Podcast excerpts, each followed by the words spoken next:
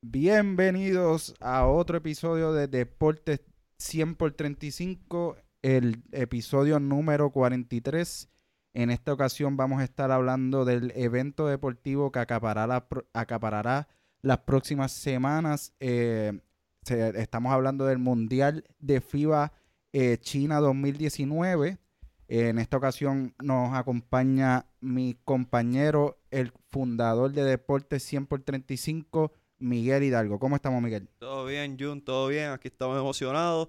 Eh, es viernes, estamos grabando viernes, el día antes del Mundial. Eh, pero estamos bien, estamos vivos. Sobrevivimos una tormenta tropical, gracias a Dios que nunca llegó. Así que vamos por encima, hablar baloncesto, lo que nos gusta. También nos acompaña de Impacto Deportivo Javier Sabat. ¿Cómo estamos, Javi? Saludos, Junito. Saludos, Miguel. Saludos, Reymar, que está desde la diáspora. Feliz, contento, emocionado. Más que, o sea, activo es poco. Activo es poco, ¿verdad? Para lo que se avecina en estos próximos días. Y también, eh, para tener casa llena, nos acompaña desde eh, Full Sail University, Reymar. ¿Cómo estamos, Reymar?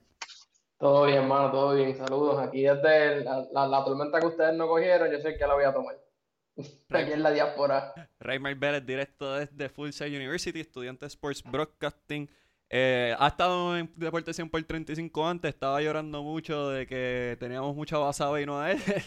Así que tenemos, lo, añadimos a este mundial para para que enjoy y para que gocen. Así que vamos por encima. Pues Miguel, vamos al grano, vamos al, grupo eh, que nos corresponde, el grupo donde está nuestro quinteto boricua, eh, el grupo C, donde nos acompaña España, Irán y Túnez, o Tunesia, Túnez. Eh, comenzamos con el equipo puertorriqueño. ¿Qué me tienes que decir, Miguel? Cuéntame. Bueno, se dio el corte final. Cortaron a Iván Gandía y a Emi Andújar. Eso dejó el equipo siendo eh, Gary Brown, Gian Clavel, Isaiah Piñero, Ángel Rodríguez, David Huerta y Javier Mojica como, como armadores, como escoltas también. Eh, los delanteros, pues Alexander Franklin, Ramón Clemente, eh, Devon Collier y Reinaldo Bachman en su regreso a la selección. Y centros, pues Jorge Brian Díaz y Chris Brady. Un equipo que eh, va a tener que vivir del triple básicamente, va a ser, va a tener que ser la carta del triunfo para, poder pasar a una segunda ronda, que es la expectativa de Dicasiano.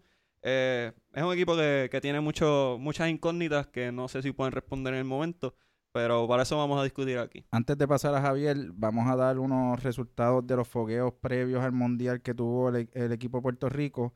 Eh, perdimos contra Croacia 70-66, eh, ganamos Angola 66-64, perdimos contra China 78-72, perdimos contra Turquía 72-64, perdimos contra Senegal 90-61 y ganamos contra China 89-85. Ese fue el último resultado. Eh, Javier, cuéntame, ¿cómo ves la profundidad de este equipo? Pues mira, no, no sé ni, ni, ni cómo empezar, ¿verdad? El análisis con el equipo de Puerto Rico. Yo creo que estamos en presencia de en los recientes, en, los pasados mundiales. Yo estoy siguiendo la selección nacional desde el Mundial de Indianápolis 2002 y estamos en presencia, a mi entender, de la plantilla de menor nivel, nivel que ha presentado Puerto Rico durante este siglo.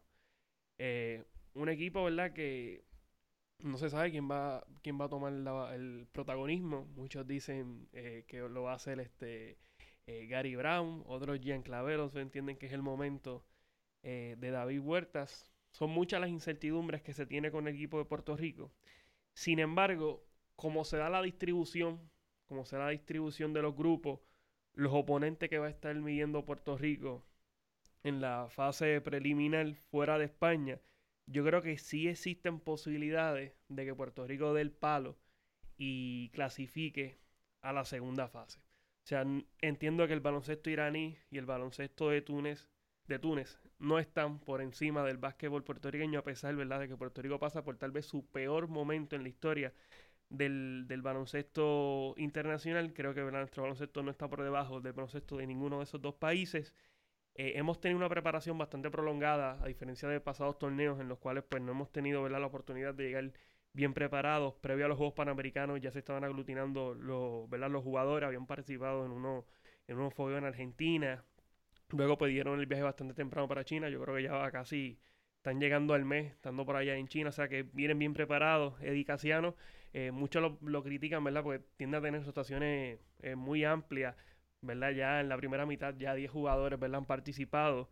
Eh, muchos lo critican porque en ocasiones, pues jugadores que están teniendo buenos partidos, lo sienten, o sea, cuando están, cuando están calientes, pero ha tenido los resultados, fue campeón centroamericano, eh, logró la clasificación a, esta, a este campeonato mundial y se le presenta la oportunidad, ¿verdad?, de tapar eh, el mal momento que pasa el baloncesto puertorriqueño, dada la distribución de los grupos y dado los oponentes eh, que Puerto Rico va a estar midiendo. Yo les puedo adelantar que yo tengo a Puerto Rico, a Puerto Rico clasificando a la segunda fase y me parece que hay posibilidades reales, si se da, ¿verdad?, un escenario que yo tengo, ¿verdad?, que ya yo he delineado creo que hay posibilidades de que Puerto Rico logre la clasificación olímpica sin tener que ir a la repesca eh, internacional. Raymark, para preguntarte eh, sobre el calendario, el calendario, ¿tú crees que al equipo boricua eh, les hace bien? empezamos con Irán, segundo juego con España, después terminamos con Túnez en este primer grupo.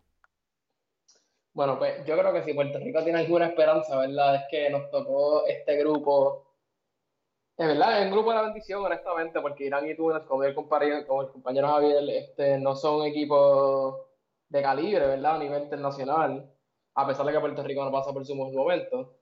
Pero yo creo que Irán, definitivamente empezar con Irán es lo, el, yo creo que es lo más importante. Este, Irán, Irán es un equipo que le podemos ganar, necesitamos empezar con ese, pie, con ese pie derecho. España, pues yo no creo que aquí alguien tenga alguna esperanza de que podamos ganarle a España no sé lo que ustedes piensan, pero yo, pues, definitivamente no. Y Túnez, pues es la incógnita, pero hay que empezar con ese unicero. Yo creo que si no empezamos con ese unicero, no hay break de pasar. Así que yo sí creo que el, el schedule le favorece el, el itinerario y que el grupo le favorece.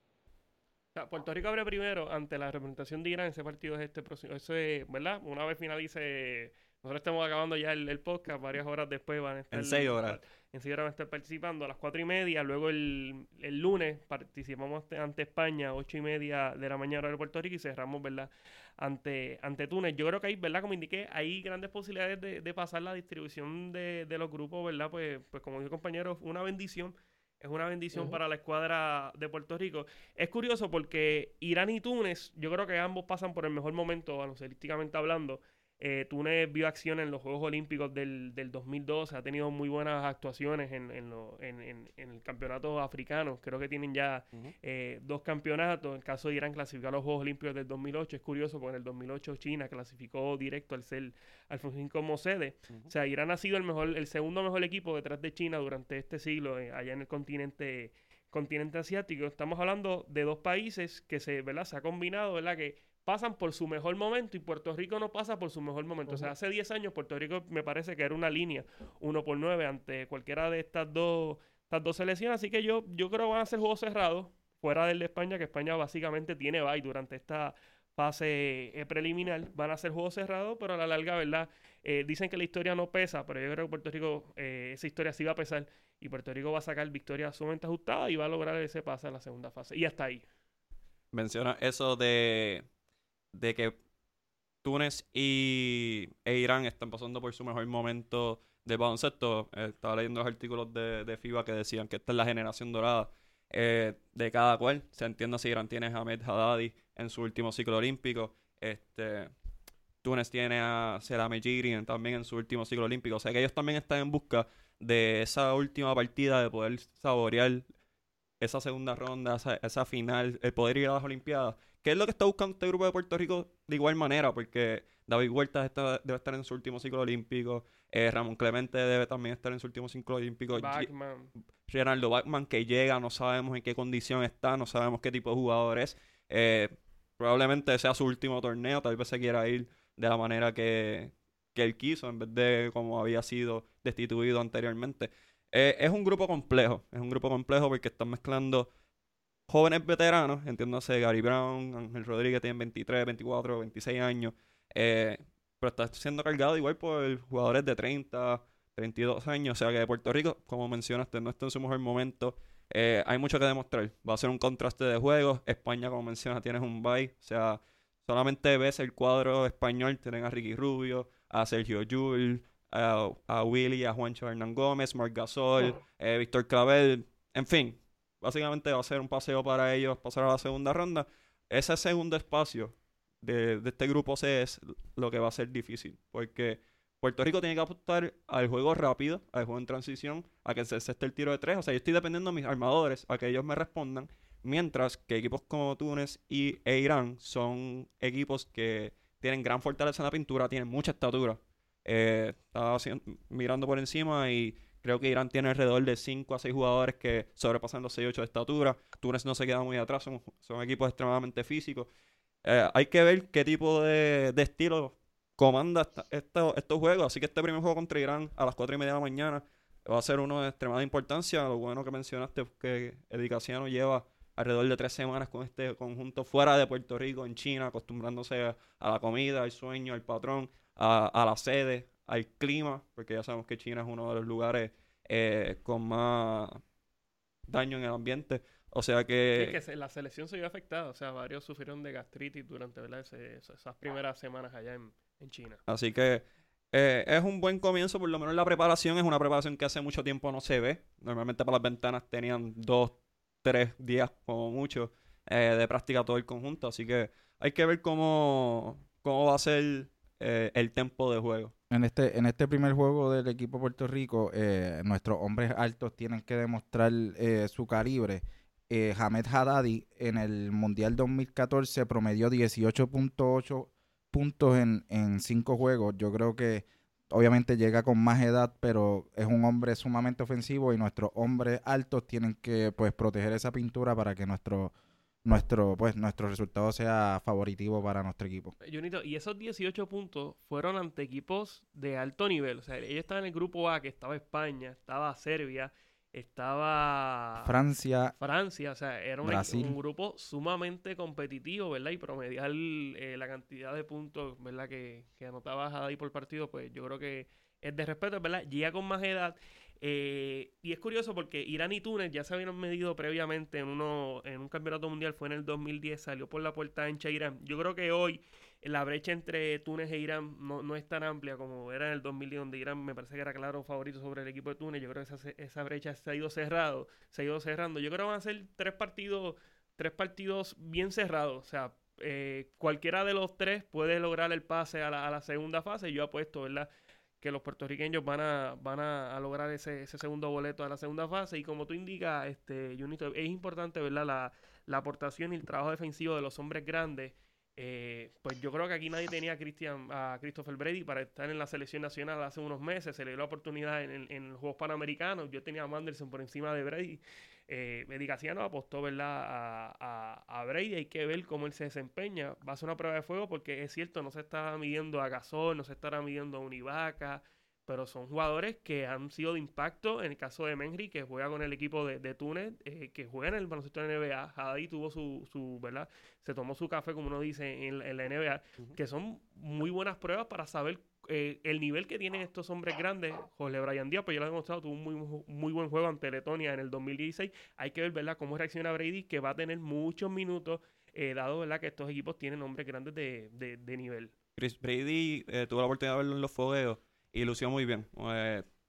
Estar ahí para poder rebotear, para hacer un cuerpo más.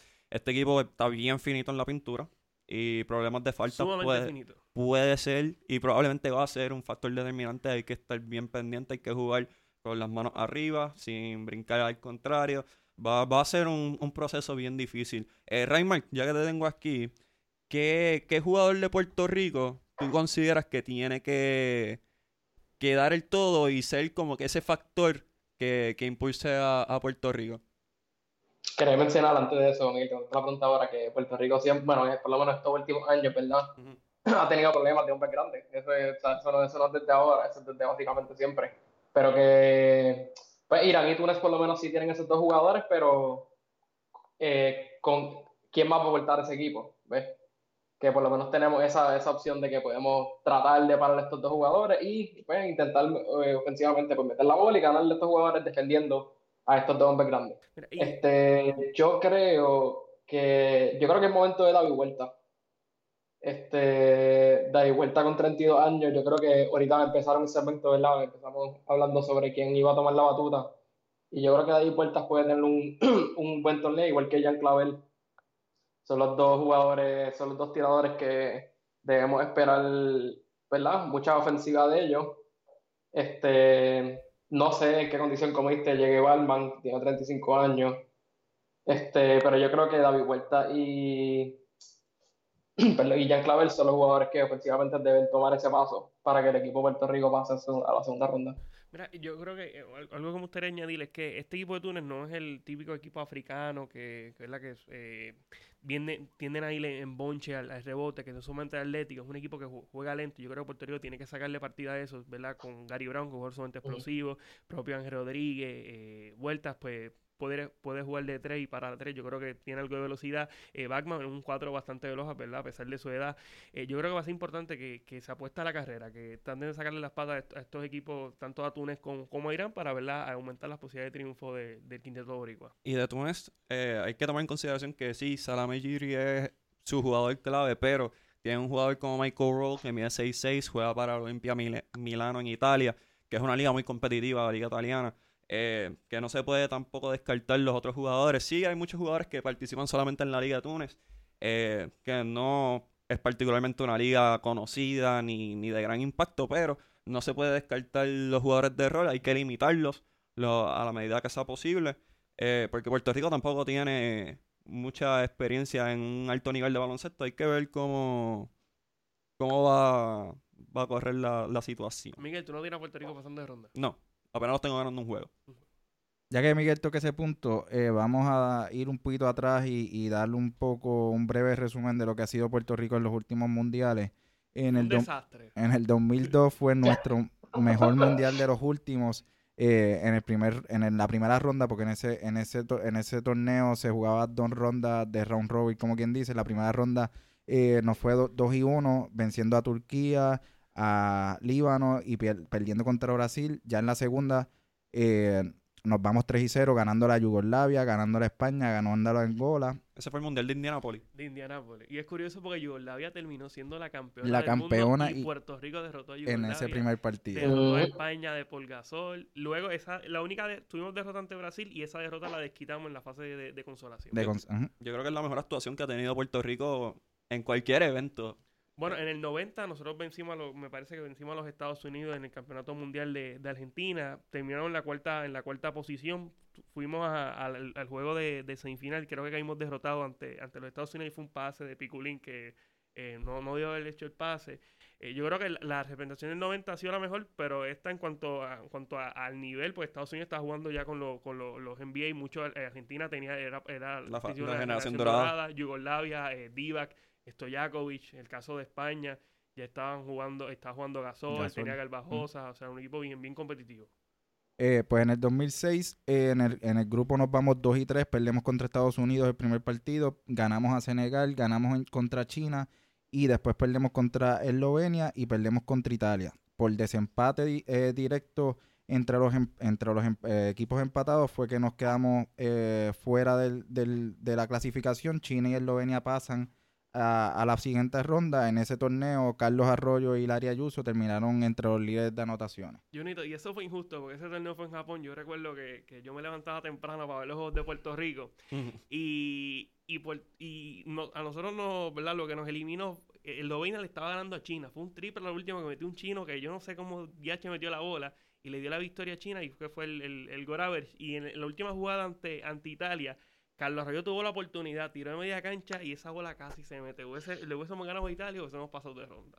Sin duda alguna, sin duda alguna. En el 2010 eh, ya nos fue un poco peor.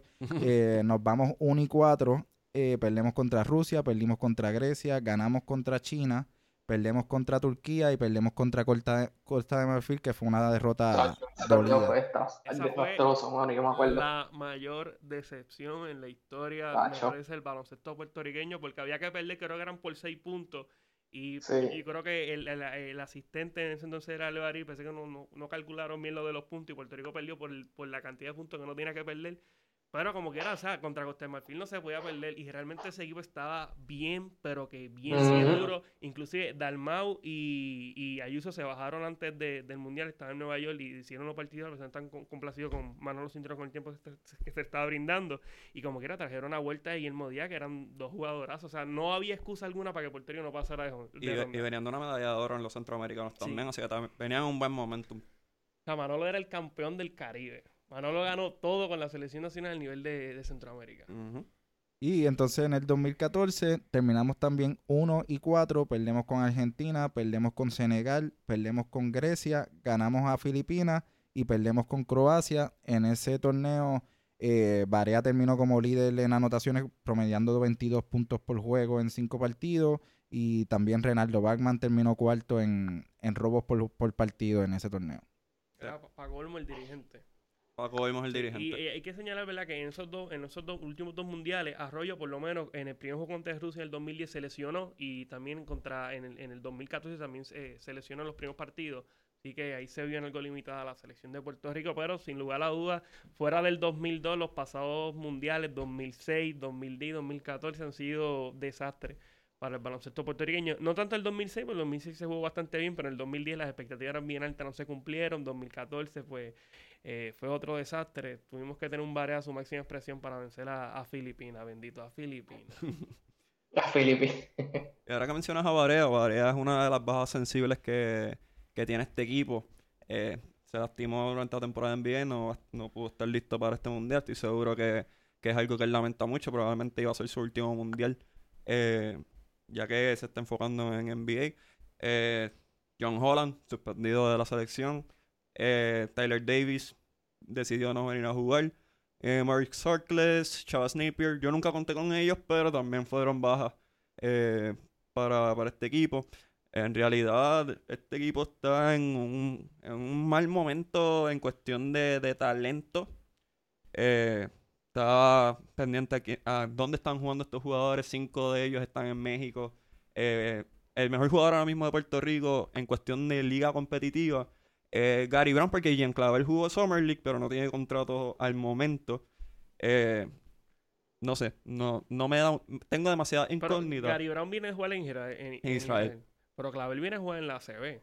Exacto. La- la- estaba en, la- Movi- en, con Movistar Yo creo que la. ACB es mucho más competitiva. Claro, claro. que- Pero o sea, en Israel hay uno del Maccabi y Tel Aviv que gana casi todos los años. Casi todos los años. Ese es el mejor equipo. Pero yo creo que en cuanto al nivel, ¿verdad? Y la, la ACB. Sí, pero como tú dices, o sea, jugar en México, o sea, antes jugaban en la ACB, jugaban en todos lados. no, si tú piensas en la generación dorada de nosotros, o sea, Piculín es leyenda en la CB y es leyenda en Grecia. Bueno, por algo es Salón de la Fama, o sea, es leyenda en todos lados. Eh, Carlos Arroyo jugaba en NBA, si no jugaba en Israel con, con Era el un, Tel dios, era un dios en Israel. Exacto. Este, Larry Ayuso jugaba en Croacia, jugaba en Polonia, jugaba, o sea, ahora mismo Dalmau no hacía la selección, o sea, no. Pero no- era MVP en Polonia. en Rusia. o sea, eran había un nivel competitivo estable que tú sabías que podían competir. Este grupo, este núcleo no me da esa esperanza, porque cinco jugadores están en México y no es por nada, México es la nueva cuna de Puerto Rico. Ahora mismo hice los números y de los 28 jugadores que están firmados actualmente de Puerto Rico, 24 son en México. O sea, es una liga igual que el BCN, o sea, la el No, nivel el, el- el nivel del, del BCN es, más alto, es más alto. eso no me ayuda en lo absoluto cuando estás peleando con, con un nivel europeo. O sea, tengo demasiadas incógnitas. El problema de los hombres grandes es uno que no puedo dejar pasar. Armadores que no se han probado en un alto nivel. O sea, en las ventanas, pues está bien, estás en casa, juegas bien en casa.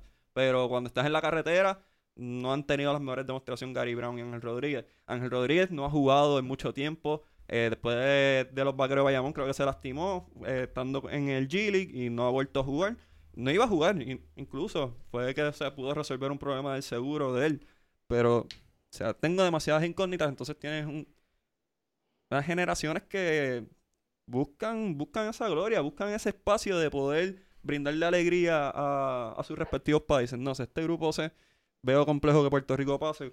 Yo sé que tú tienes es una que, lo- esperanza. no, eh, yo creo que Puerto Rico en cualquier otro grupo, tal vez en el grupo A, tal vez yo pues tendría a Puerto Rico con algo de oportunidad de pasar, pero en cualquier otro grupo yo tendría a Puerto Rico eliminado en la primera ronda. O sea, yo creo que Puerto Rico junto a Venezuela es el equipo más malo de, de América participando en este campeonato mundial, aunque Venezuela pasa por un muy buen momento baloncelísticamente hablando, gana, eh, fueron sus campe fueron campeones de, del último del último preolímpico que se celebró fueron dos veces campeones de, de sudamericano, o sea, che, che, García llevó esta selección a otro nivel, lo clasificó a los Juegos Olímpicos, ganaron, estuvieron victoria en los Juegos Olímpicos ante, ante China, pasan por un muy buen momento, pero durante esta preparación, aunque han sacado los últimos fogueos, han sacado buenos resultados en los Panamericanos, que básicamente esta misma selección jugaron desastrosos, inclusive la selección, yo diría C de Puerto Rico, eh, los derrotó, así que o sea, Puerto Rico en cualquier otro grupo, fuera del, del grupo C, yo vería las posibilidades muy, pero que muy limitadas. Y dado a eso, es que yo creo, ahorita indiqué sobre la posible clasificación de Puerto Rico a los Juegos Olímpicos. O sea, y clasifican dos equipos de América,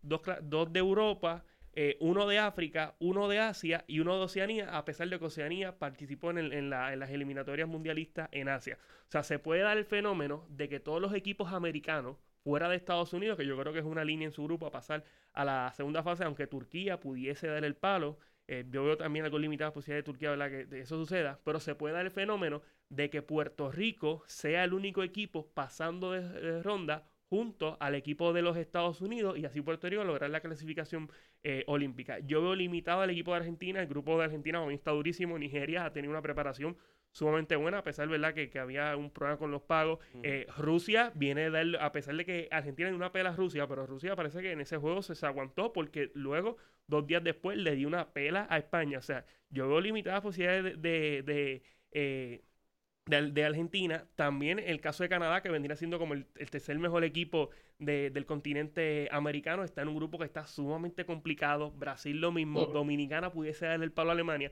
O sea, yo creo que se pueden dar una combinación de, de sucesos que le den a Puerto Rico con marca de 1 y 2, pasar a, a, la segunda ronda, ser el único equipo americano junto a Estados Unidos y lograr la clasificación olímpica.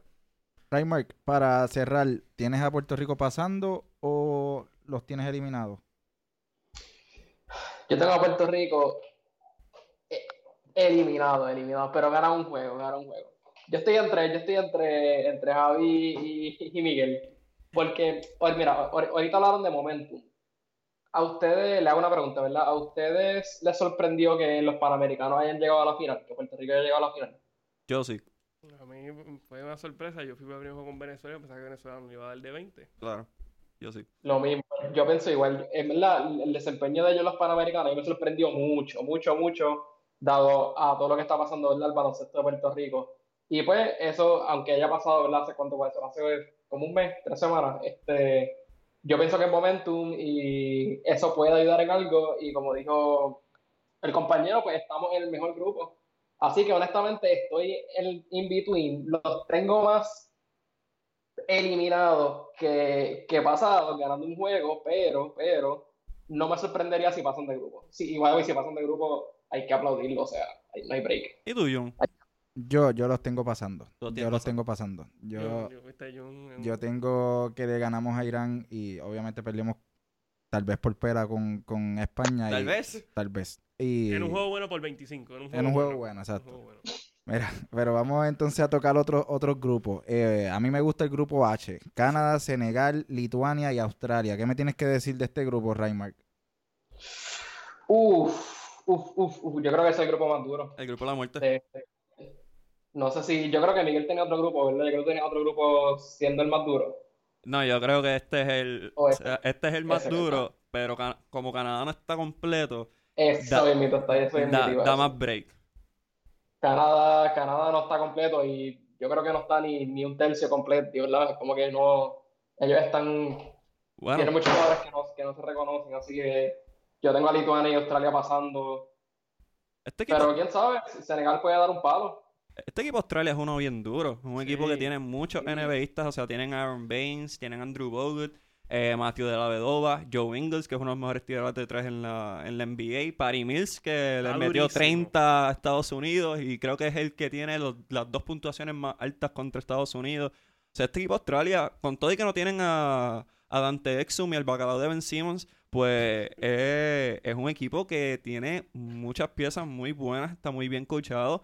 Eh, ha tenido una muy buena preparación. Tuvieron fogue- dos fogueos con, con el equipo de Estados Unidos en Melbourne. Así que hay que estar pendiente de ese equipo. Canadá, en verdad, son las bajas que tienen son mucho más significativas que los jugadores que van. O sea, si pensábamos en Canadá, Canadá tenía esta visión junto a Steve Nash, que es el gerente general, de tener a RJ Barrett, tener a Jamal Murray, tener a Andrew Wiggins, eh, tener a Dylan Brooks, eh, Tristan Thompson. Tristan Thompson, Dwight Powell, eh, Nistaukas, o sea, una cantera grande. O sea, este equipo de Canadá completo puede irse a, a los palos con Estados Unidos. Bueno, y esa era la intención de Nash. Yo creo que ya no es el gerente general, pero había indicado que él quería que Canadá fuera la segunda potencia del baloncesto luego de los Estados Unidos. Claro, así que entre todo Canadá todavía presenta un muy buen equipo, pero eh, todas esas bajas pues baja la expectativa de lo que se esperaba de ellos. y- y que esto nos conviene, dado el caso que decía Javier, en el hecho de que eh, siendo Canadá con todas estas bajas se puede quedar afuera y nos puede dar la, la puerta para que nosotros siendo, siendo los únicos clasificados detrás de Estados Unidos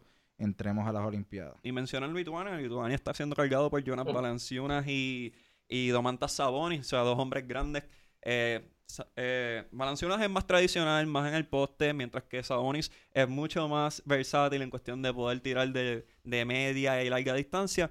Este equipo de Lituania siempre, aunque no conozca a los jugadores, tú sabes que el baloncesto litu- lituano es uno de mucho movimiento, mucha cortina, mucha rotación. Es un equipo muy bueno. O sea, este grupo es uno bien difícil de predecir. Australia yo creo que es la línea dentro de todo, dentro, dentro de este grupo. Eh, se están disputando Canadá y Lituania ese segundo pase y Senegal, un equipo africano muy físico, puede dar el palo contra uno de esos dos y dañarle a la fiesta. Y Senegal es el equipo, el equipo más alto. El equipo más alto Del eh, mundial. del, Del mundial. Y viene a darle una paliza a Puerto Rico que pudiesen dar el palo. Eh, No lo hicieron, no lo hicieron mal en el, en lo, en, en- en el pasado mundial. Ellos creo que obtuvieron victoria sobre, sobre Croacia. Este grupo, sin lugar a dudas, es el grupo de la muerte. ¿A quién tú tienes pasando en? Pues mira, yo tengo a Lituania y Australia. Creo que son los dos mejores. Tengo a Lituania por encima de Australia. Creo que el baloncesto lituano se ha demostrado torneo tras torneo que independientemente esté en un cambio Ajá. generacional, siempre, ¿verdad? Hacen los ajustes para estar en los chavos. Tengo a Australia que pasa por un muy, muy buen momento. Es, un- es verdad, es penoso porque no, no han logrado eh, tener, obtener medalla en estos torneos grandes, a pesar de que siempre han presentado eh, muy buenas selecciones. Tal vez este año, ¿verdad? Sea, sea el momento. ¿A quién tú tienes, John? Yo tengo eh, Australia primero y Lituania segundo. ¿Y tú, Raymond? Yo tengo a Lituania primero y Australia segundo. Y tengo a Lituania porque, mano, ellos se crecen en los mundiales específicamente. Lituania llegó cuarto en el, en el 2014. Eh, perdieron contra Francia por dos nada más. Y en el 2010 llegaron tercero. Y le ganaron a Serbia por 11. No, y, Ellos siempre en estos torneos grandes se crecen. y estamos siempre, hablando de este, este Jonas Valanciuga eh, en Memphis. 19 juegos, pues fue parte del cambio de que llevó a Marcasol a los Raptors. En 19 juegos este hombre promedió 20 puntos por juego, 11 rebotes por juego. O sea, eh, cuando, cuando tiene el balón en la mano y tiene la confianza, yo creo que puede ser muy peligroso, así que hay que tenerle el ojo puesto a, a Lituania. Vamos, vamos a otro grupo entonces, vamos al grupo G, Dominicana, Francia, Alemania y Jordania. Dímelo, Javier, ¿qué tienes ahí? Pues mira, en el grupo G yo creo que Francia es una línea. Francia es una línea. Tengo a Alemania como el segundo y tercero que pudiese dar el palo. O sea, Dominicana ha jugado bastante bien los últimos fogueos y no me extrañaría que le dieran el palo a, a Alemania. Eh, che García lo hizo con Venezuela, lo puede hacer con Dominicana. Un equipo que se ha preparado muy bien, estuvo en los Panamericanos y como dije en los fogueos ha lucido muy bien. Yo creo que Dominicana pudiese dar el palo. Sin embargo, me tengo que ir con los dos lógicos, Francia y Alemania. Y Miguel, eh, hablando de bajas claves, ¿no crees que este equipo de Dominicana va eh, con unas bajas súper considerables al Mundial? Súper sensible, o sea, Al Horford, el mejor exponente del baloncesto dominicano en estos momentos, porque ahora está subiendo Carl Anthony Towns. eh, no va a participar, Carl Anthony Towns no ha jugado un torneo de centro básquet 2012. Eh, Edgar Sosa se bajó del avión después de unas diferencias con, con el cuerpo técnico. Ángel Delgado se va a enfocar en la temporada de NBA con los Clippers. Eh, Dominicana presenta muchas incógnitas también, al igual que Puerto Rico. Sus dos figuras claves son Rigoberto Mendoza y Víctor Lee, jugadores que son ya probados en el baloncesto superior nacional. No puedo decir que, ten- que, que hayan demostrado más allá de esta región. Hay que ver qué tipo de, de baloncesto presentan. mm, es un equipo que no considero que vaya a pasar. Apenas creo que puedan ganar un juego contra Jordania. Francia y Alemania son los equipos clave. O sea, Francia tiene a Nicolas Batum, a Rudy Gobert, Evan Fournier, que juega en NBA, Frank, Frank Tilkina, que es el que jugaba para Nueva York. Creo que lo cambiaron, si no me equivoco. Eh, tienen ganando de Colo, que es uno de los jugadores más cotizados de, de toda Europa. O sea, es un equipo que, que se espera que pase de ronda sin problemas. Y Alemania cuenta con Dennis Schroeder y Daniel Tice, que juega con los Celtics de Boston. Eh, en realidad no creo que, que Jordania y Dominicana vayan a hacer a cambiar el, el panorama para ellos dos. ¿Y tú cómo lo ves, Raymar? ¿Cómo ves este grupo G? Tengo, tengo a Francia primero, Alemania segundo. Alemania también, fíjate, este equipo de Alemania, viéndolo así bien, realmente se ve, me gusta. Eh, tienen a Thais, como dijo Miguel, tienen a Schroeder, tienen a Sipster, Sipster jugó en la NBA, y tienen a Cleaver, el de los Mavericks, que últimamente ha tenido mucho auge de ser un hombre grande que tira de afuera. Así que este equipito me gusta. Francia y Alemania. Ok, vamos rapidito al grupo F, donde está Grecia, está Nueva Zelanda, está Brasil y está Montenegro. ¿Qué tienes ahí, Miguel? Cuéntame. Grecia pues cuenta con los hermanos Antetokounmpo, Giannis, el jugador más valioso de la, de la NBA, Thanasis que va a jugar ahora con, con Milwaukee también. Tienen a Nick un jugador que fue perteneciente al programa de la Universidad de Florida, eh, uno de los armadores más cotizados en toda Europa. Ioannis Bourousis, una leyenda en el baloncesto griego. Eh, los que siguen el baloncesto internacional saben que desde el 2010 lleva abusando con Puerto Rico. Eh, Costas Lucas, uno de los mejores armadores del Fenerbahce en Turquía. Es un equipo que lógicamente va a pasar a la segunda ronda, es la expectativa. Eh, uno de los mejores equipos del mundo. Eh, Brasil, con su generación dorada en su último torneo, espero, porque cuentan con Marcelino Huerta, Leandro Barbosa, Anderson Varellao, que son los veteranos, mientras que Cristiano Fidelcio y Bruno Caboclo eh, son los jóvenes. Espero que ellos dos sean los que pasen. Nueva Zelanda cuenta con la baja de Steven Adams y pues Montenegro no es el conjunto que fue hace mucho tiempo cuando estaba combinado Serbia- Serbia-Montenegro. Eh, pues mira, yo tengo a Grecia. Yo creo que para mí este es el segundo grupo de la muerte. Yo creo que este vendría siendo el segundo grupo de la muerte. Ante tu compo, pues, o sea, ciertamente estaba por encima de la inmensa. O sea, tu compo tal vez el, el- para mejor mí jugador el, del mundial. no, el mejor, el mejor jugador del mundial y del mundo está, para mí está top 5. O sea, eh, es bien complicado. O sea, y más esto aquí va a ser difícil, eh, eh, ¿verdad? Detenerlo. Yo tengo como segundo, tengo como segundo a Montenegro. Yo creo que estos países balcánicos eh, siempre lucen bien. Y es curioso porque Puerto Rico antes, todo el mundo habla de la globalización, que, que si ahora es más difícil ganar, pero es que antes Puerto Rico se ganaba a Yugoslavia con Estados Unidos, se ganaba a la Unión Soviética con Estados Unidos y ahora bendito a, estos- a estos países que están desintegrados de, la, de Yugoslavia, no, no podemos ni, ni, ni, ni ganar, ni jugar por menos de 10 puntos. Eh, me voy con Montenegro, eh, ellos tienen a... Eh, diablo, se me- eh, se me. Vucevic. Bucevic, que, Ah, que es sumamente bueno. Y, ¿verdad? Yo, pues, eh, me gustaría que Puerto Rico pasa, eh, clasificara a los Juegos Olímpicos, así que tengo, que tengo que tener a Brasil eliminando. Yo creo que Brasil, me dijo un compañero que está la égida de Brasil, hasta Alex García está jugando en, Sí. este, en esta Copa del Mundo. Sin embargo, han tenido buenos resultados en los fogueos, vencieron a eh, Argentina, que pudiesen darle el palo a Montenegro. Yo creo que están bastante cerrados, inclusive hasta Nueva Zelanda que, que siempre, siempre participa en esto, en estas Copas del Mundo. Es curioso porque eh, para clasificar a los Juegos Olímpicos era un- un- eh, una serie de 3-2 entre Australia y Nueva Zelanda. O sea que Puerto Rico tenía que jugar aquí contra los equipos americanos, los europeos contra los europeos y ella contra un solo equipo. Eh, yo me voy con Grecia y me voy con Montenegro pasando de ronda. Y Raymar, dime tú qué tienes en este grupo. Eh, yo me voy con Grecia y me voy con Brasil, que, porque yo siento que Brasil lleva 25 años juntos. Yo estoy viendo aquí la edad de, de Brasil. Tienen uno de 20, dos de 23 y después de ahí de 27 para arriba. No puedo creer que Alex García esté jugando todavía, by the way. Ah, y si Marce- Este, a Marcelino Huerta lo, lo llevo viendo eh, haciendo canasto desde que tengo dos años. Sí, yo, exacto, así mismo. Yo nací, yo vi a Alex García jugar, este, y siempre, siempre matando a Puerto Rico, pero, pero sí, tengo a, tengo a Brasil, Montenegro, como dijo el compañero, sí, estos equipos siempre son buenos, hermano. Y siempre dan la pelea, así que pueden dar ese, no quiero decir palo, porque realmente estos equipos siempre juegan bien. Pero Montenegro, Montenegro puede pasar, pero tengo, tengo a Brasil. Bueno, Miguel, vamos al grupo E. Eh, este grupo tiene a Turquía, a República Checa, Estados Unidos y Japón. Antes de, de hablar del, del equipo, del grupo, te voy a hacer la pregunta. ¿Cómo ves al equipo, al Dream Team de los Estados Unidos en, en base a, a ser contendor final del torneo. Siguen siendo favoritos. No, nada ha cambiado. Siguen siendo el país con más profundidad dentro del baloncesto. Eh, presentan un núcleo que se está conociendo, pero presentan muchos jóvenes atléticos, muchos jóvenes con capacidad de poder anotar el balón. Eh, tienen la ventaja de que la línea de 3 de FIBA es mucho más corta que la de NBA. Jugadores como Jason Tatum, eh, Joe Harris, Kemba Walker van a poder sacarle provecho a esto. Tienen jugadores que altos que pueden producir, Brook López, Miles Turner, pueden, pueden hacer trabajo, Donovan Mitchell, Chris Middleton y Marcus Smart pueden defender en cualquier liga del mundo. O sea que es siguen siendo los favoritos, eso no ha cambiado todavía. Sí. ¿Y a quién tienes entrando?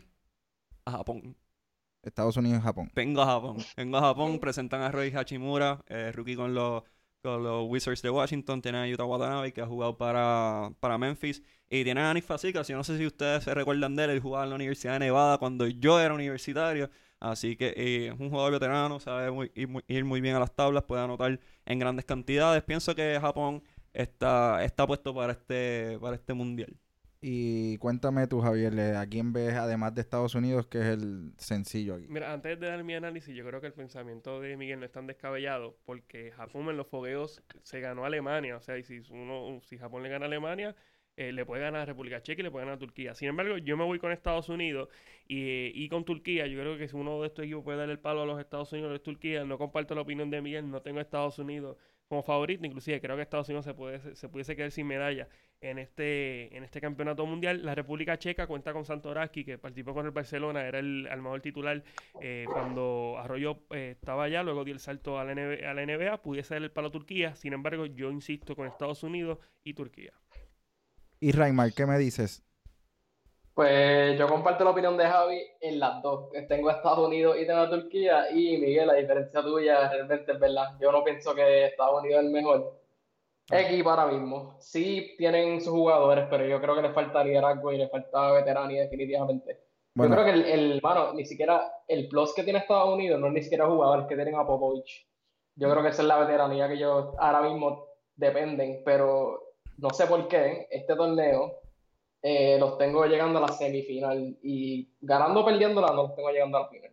yo, yo realmente tengo a Estados Unidos y a Turquía. Realmente Japón se preparó bien en los juegos preparativos. eh, el jugador de los Wizards eh, lució muy imponente. Eso que realmente le doy el beneficio de la duda. Sí me quedo con Estados Unidos y Turquía.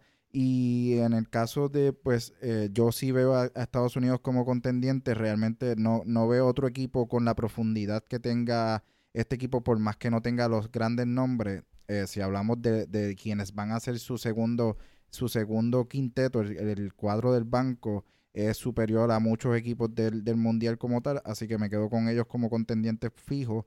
Eh, vamos a tocar rápido el grupo D que tiene a Filipinas, eh, Filipinas, Serbia, Italia y Angola. Solamente díganme a quién tienes pasando, Miguel. a Serbia. Serbia e Italia son eh, lo lógico. Serbia es el otro equipo favorito para, para este mundial. Cuentan con Nikola Jokic, tienen a Bogdan Bogdanovic, tienen a Miroslav Raduljica, a, a Boban Marjanovic, pero no se puede descartar o, o obviar la baja de, de Milos Teodosic, uno de los mejores armadores que ha dado el mundo, independientemente de, de región.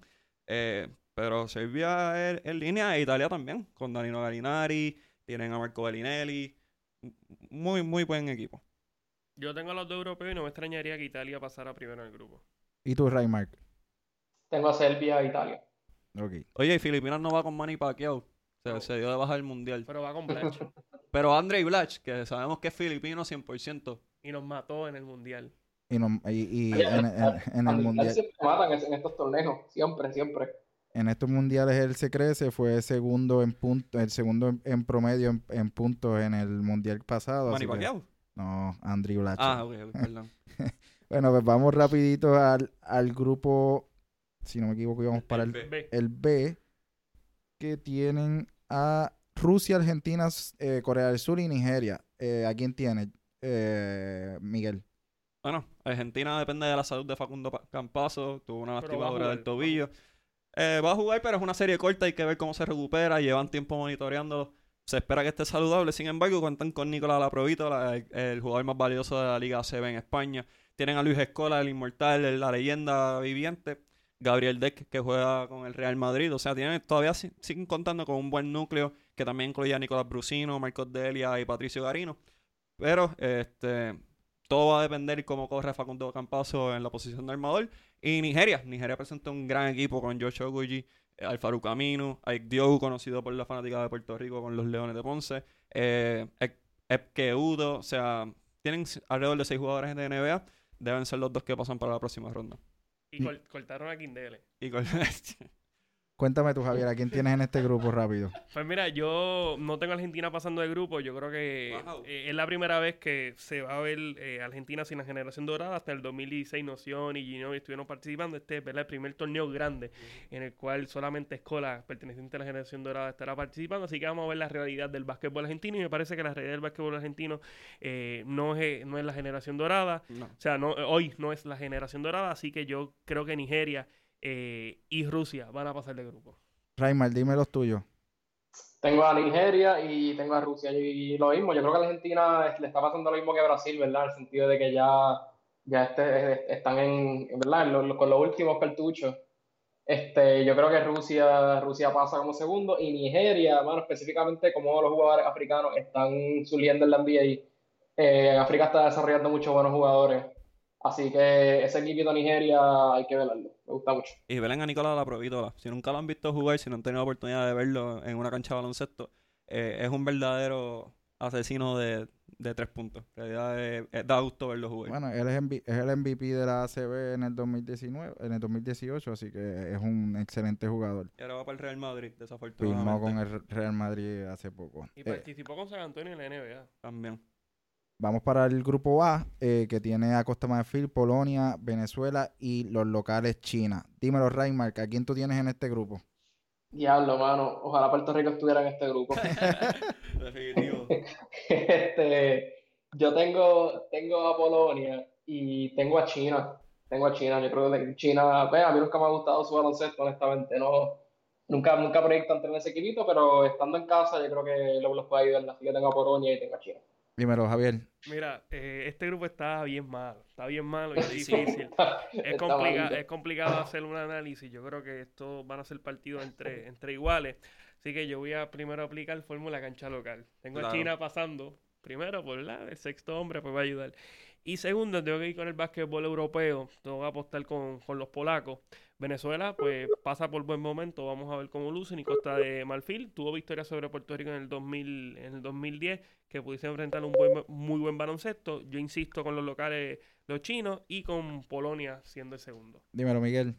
China con la cancha local, sede de- del evento. Eh, Gigi Liang como figura clave de este equipo, tiene experiencia en NBA. Eh, Shuki también ha tenido oportunidad de lucir en baloncesto a un alto nivel. Muchos de ellos juegan en la liga china, que es básicamente la tercera liga más grande del mundo después de la estadounidense y la europea, o sea, la española. Eh, nada, hay que estar pendiente de este equipo y honestamente Venezuela está en un muy mal momento. Solamente cuentan con Gregory Vargas y Néstor Colmenares como jugadores clave. Eso no es suficiente para poder lucir en un ambiente internacional. Eh, creo que Polonia es, lo- eh, línea. No, en realidad el roster tenemos casi ningún conocimiento de quiénes son los integrantes de Gortak este equipo. creo que está en el equipo. Este, Marcian Gortak creo que está participando. Voy a cotejar el dato, pero me parece que Gortak va a estar participando. Bueno, por, por- yo tengo a China obviamente por el, el lado de que que está jugando en, en- en cancha local. Eh, me quedo con los africanos pasando. Costa de Marfil. Sí, eh, ¡Wow! eh, Polonia no participa en un mundial desde Uruguay 67.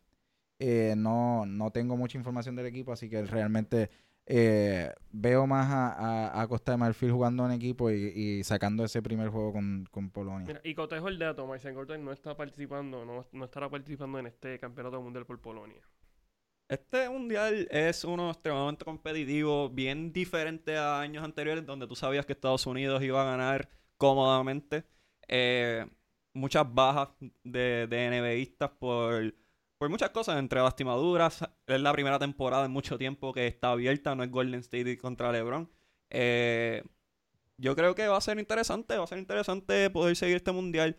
Eh, honestamente, creo que los últimos cuatro, no he, no he visto bien el cruce, pero creo que los cuatro equipos que, que van a destacarse son Estados Unidos, Serbia, eh, Grecia y, y Francia.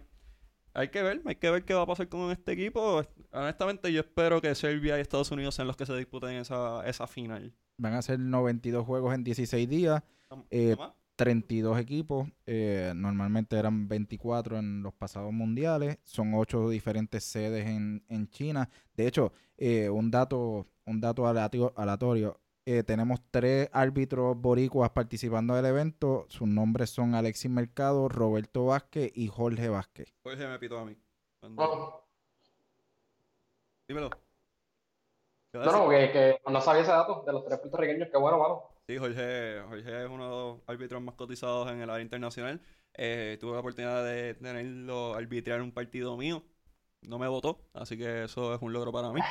Eh, pero sí, los boricuas dándose a, conocer, dándose a, respetar en ese ámbito del, baloncesto.